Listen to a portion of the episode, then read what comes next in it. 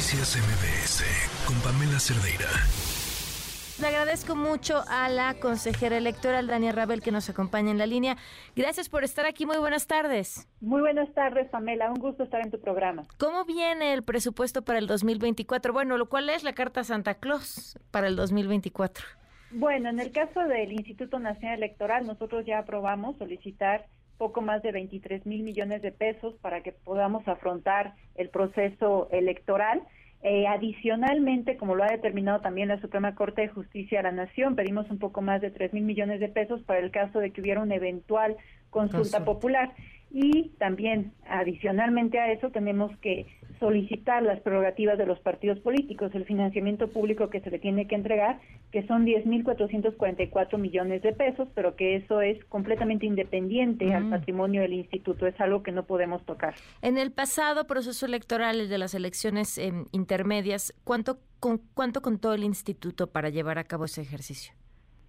Son eh, menores que las que vamos en ese momento 18 mil millones de pesos para las elecciones de 2021, que fue para la renovación de la Cámara de Diputados y de Diputadas, y en donde también estuvimos colaborando con las elecciones locales, como marca ahora nuestra Constitución desde la reforma de 2014, que tenemos que tener una coordinación con los OPLES, e incluso cuando hay elecciones locales, pues hay competencias exclusivas también del Instituto Nacional Electoral, como lo que tiene que ver con la capacitación electoral, que es una de las labores más importantes que se hace en el marco de un proceso electoral, porque va desde la contratación de capacitadores asistentes electorales, capacitar a estos propios capacitadores para que a su vez acudan a los domicilios de la ciudadanía que resulta insaculada para ser funcionarios y funcionarias de mesa directiva de casilla. Recordemos también que en 2021 se renovaron nueve gubernaturas.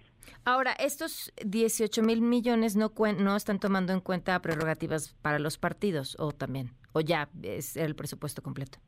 No, siempre nosotros hacemos esta diferenciación con las prerrogativas de los partidos políticos, justo por lo que te decía, que nosotros nos corresponde hacer la administración de los recursos de los partidos políticos. es una fórmula que está establecida en la Constitución y que nada más la aplicamos, pero no podemos nosotros ni modificarla ni tocar esos recursos. Incluso, a ver, habrán escuchado también que muchos organismos públicos locales electorales han tenido problemas presupuestales y derivados de esos problemas presupuestales, de graves recortes que se les han hecho, incluso en algunos casos han llegado a decir, bueno, pues tampoco se puede entregar todo el dinero de financiamiento público del ámbito local que tendría que darse a los partidos políticos por ese motivo y las autoridades jurisdiccionales, específicamente la Sala Superior, ha dicho que ese dinero no se puede tocar, que es un recurso fijo, irreductible, periódico y previsible. Ahora, consejera, históricamente, sobre todo en los últimos años, ¿cuánto les han bajado de lo que ustedes solicitan en porcentualmente? Bueno, eh, hemos tenido recortes en las últimas dos solicitudes que, hemos tenido, eh, bastantes graves, ¿no? Digámoslo así. El último año nos recortaron cuatro mil millones de pesos que nosotros pudimos afrontar porque en esencia era lo que también se estaba solicitando por una eventual consulta popular que no se llevó a cabo, como sabemos no lo hubo el año este año, entonces por lo tanto no hubo una afectación más grave en ese rubro, ¿no? Por ese motivo pero sí hemos tenido pues estas disminuciones que han sido constantes. ¿Esperan que esto vuelva a suceder?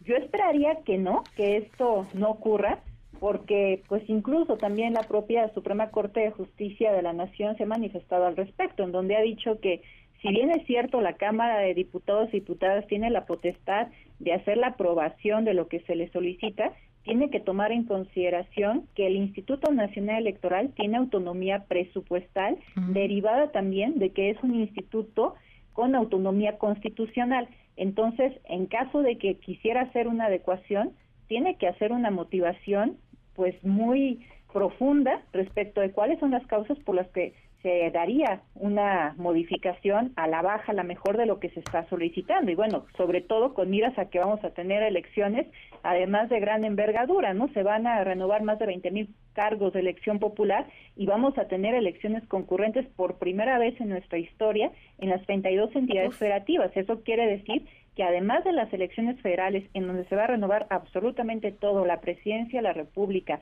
el Senado, la Cámara de Diputados y Diputadas, en todas las entidades federativas va a haber al menos una elección local adicional a esto. Pues sí, vaya, vaya que traen un proceso gigante de frente. Pues estaremos al pendiente a ver qué sucede con el Congreso y gracias por habernos tomado la llamada. Un gusto, Pamela. Estamos en comunicación. Noticias MBS con Pamela Cerdeira.